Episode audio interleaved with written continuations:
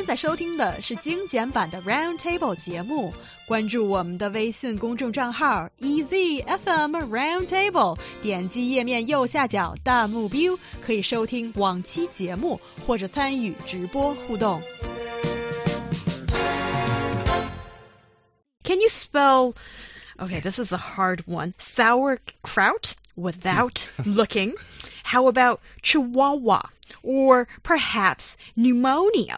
If spelling these words trips you up, don't worry, you are not alone. Google recently re uh, released a map of words. Residents of each state in the United States tend to have the hardest time spelling. This project is in honor of the American National Spelling Bee. Ooh. Yes, so let's talk about this map. Yeah, so data was pulled uh, from the most often searched word in uh, each state. Okay, so the query went like this. And if you're having trouble understanding me, I'm trying to do the uneducated country bumpkin American. Um, hope I nailed it. Anyways, so these queries basically Google released uh, in each state. Uh, the the word that was prefaced uh, by how to spell. So you know it it had how to spell and then blank what was most common in each state in 2017.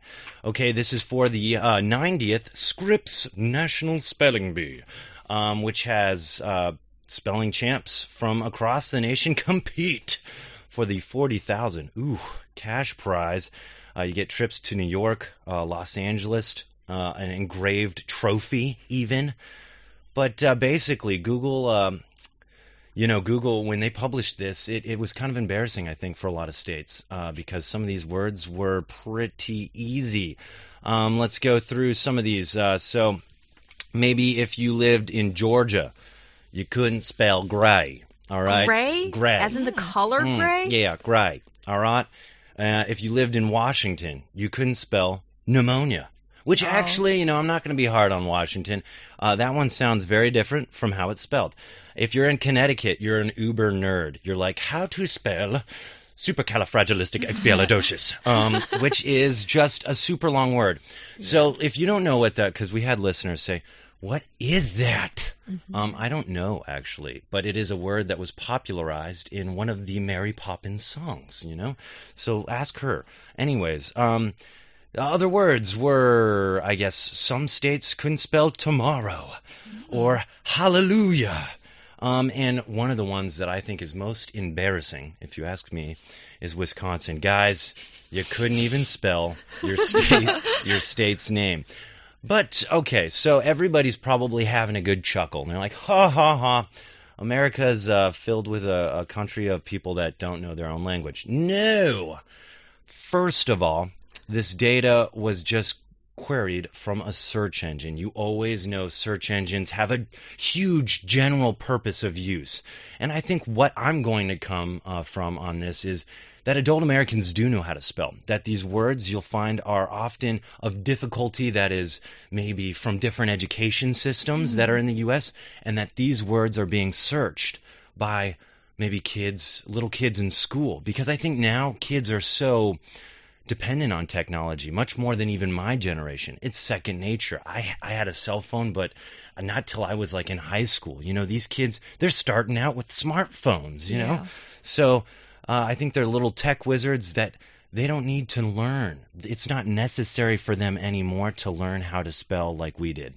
That's are my there spiel. yes um, are there any spelling um, difficulties that you found in this list Huangshan? Yeah, I have some problems with. I remember, like, I was so surprised to see some word that Mm-hmm. American people can't spell right, like in California and New York State. They can't like spell beautiful in the right way. That's to my surprise. Right. Well, I think, you know, from the American uh, education system, or at least how I was learned, more often than not, you can get really close to spelling that word if you just sound it out. But also, depending on what state you're in, the sound or how it's said art is different, right? Mm-hmm. But like, let's take liar, okay? So liar, Rhode Island has trouble spelling liar. But like I said, I think these are kids in Rhode Island, and they're probably like, well, I know how to spell lie, L-I-E, right? Yeah. But then all of a sudden you add the R and you change the word from an E to an A. So it's L I A R. These kind of changes. Um, you know, also, let's say like tomorrow. I think little kids in Colorado, they maybe just learned that when a consonant is sandwiched by two vowels, many times you double the consonant, right? So the R in tomorrow, and Arizona also has this same problem, the R is doubled, right? But the M isn't. Why is the R doubled and the M isn't? Why did they do that with that word? You know, English, sometimes I think there's no literal rhyme or reason to how things are spelled. It's just a game of mes- mem- memorizing.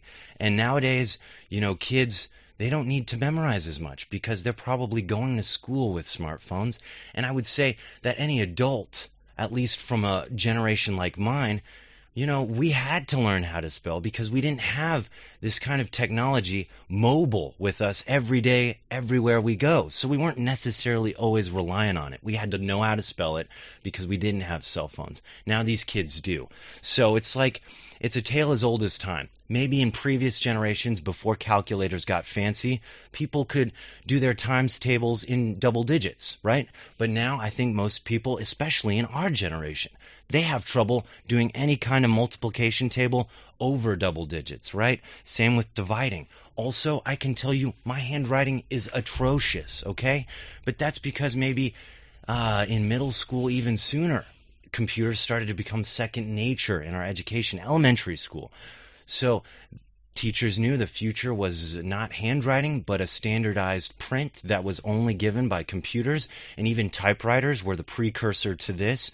So I think you'll notice these kind of problems. It's just not necessary anymore to mes- me- memorize these words. Well, that was quite a speech, and I think you explained it quite well. Well, thank you. You're welcome. So But don't ask me how to spell blame it on technology. califragilistic Technology's made our spelling ability diminish, and also made us. Um, Well, I don't know. Is it the same with Chinese? I think that's to some extent Yeah. maybe it is true. And also just to get back to um the the, the map Yeah. for one second, Ryan, y- I think uh, the part that I would agree with you is that maybe this is kids um typing in the question is this is according to one search that starts with how to spell and then the word. So actually it's a person cautiously putting in that search. I think if it was a different kind of um Yeah, but look at the variety of words. You have tomorrow and then you have chihuahua. Why is South Carolina having uh, problems spelling a word that's very unnecessary? You got to look at the signs here. It's a Google. It's Google and it's being queried tons of times. And I think these kids, if they had uh, maybe during while they're in class, of course they're going to have their phones, right? So I think maybe the people that are asking Google how to spell are the ones that aren't right in front of a computer like the rest of us that are maybe trying to type in these weird words during a test or something like that. So I think this doesn't necessarily come close. I mean, like, okay, so Hawaii, right? According to you, then, Hawaii doesn't know how to spell people. I think it's really hard to get through your day in, day out life in being a literate human being and not know how to spell people. Yet, so I would say this is definitely more often than not, young little kids, especially supercalifragilisticexpialidocious. Why are adults looking up how to spell that? It's not a word of utility. That's a good point, but also Google has, you know, data of a wide range of uh, all different kinds of ages and people, I would imagine, but we don't have the detailed breakdown to that. So I think, um, actually, Ryan, um, you asked me about the Chinese situation. Yes. And Let's talk about I that. think that Mhm. is actually, um, if this can be applied across board, then I would not be surprised Hmm. that Yeah. adults are writing or spelling worse than kids or students. Because when Mm. you are an adult, you don't need to pass Yeah. tests that ask you to do dictation, to ask you to spell the words correctly in English or write the characters Yeah. correctly in Chinese. And then, yes, you use technology as your crutch and you use it to um, write and you don't even need to ch- uh, there's auto auto correction that you don't even need to check. So Yeah. when you don't need to pass tests and you don't have that kind of pressure, then yes, I rely on technology. But when you were in school, you probably had to make Yeah. the effort to remember how to write. Well, when we were in school, but I Mhm. think this new generation we're seeing they're savvy with technology like we maybe never were at that age. I think for me, I faced the same, same situation because when I was in a high school, primary school, I relied heavily on handwriting. we need to take yeah. the test and write articles in handwritings. But now we do all the job by computer. And if we want to send messages, we use mobile phone. They all have the auto like pronounci uh, no, the auto like check system and Mhm. function. So you don't need to uh make sure every characters you write is right or not. They can help you to do that. Yeah, you know, and I, I think um, I think we could also even say, you know, adults really forget as well. I mean, if they focused on it, then they could really probably spell it. But I don't think in your day out, when you're actually day in day out work as an American, maybe when you're typing, you always want to use spell check. There's not a time probably where any American isn't having spell check be a part of when they type a document, right? Because I don't think too many people don't make mistakes in their writing, you know. Um, but spell check technology allows us to make that perfect document with even grammar. So, you know, I think everybody uh, is uh, dependent on technology because imagine if I said, Hyung, for 80% of, you know, blah, blah, blah, blah, blah, uh, your grade, or, or, or I'm going to publish what you write. You'd probably feel really weird if I said, and you can't use spell check you'd be like, oh my God, where are my mm. mistakes? Suddenly, you realize how dependent on technology you were. Even if you can spell most of the words, you'll still feel this inside fear of, oh my God, spell check's not there because it's always the the check Yeah. that we need, that We're- we feel comfortable with when we write something. Sorry. Yes, right, Ryan. Um, so we're so reliable. Uh, we are so Yeah. relying on Mm. technology these days. And when you were just talking about typing on a computer, I was thinking about um, back in the old days when writers had and journalists had Yeah. to type on a typewriter. Ooh. Yeah. Then you had to pretty much make sure that every word is spelled correct. Otherwise, you waste a whole page of work pretty much. Yeah. Yeah, but long gone are those days, and I guess it's a really good thing. But also, is it making our students dumber in a way?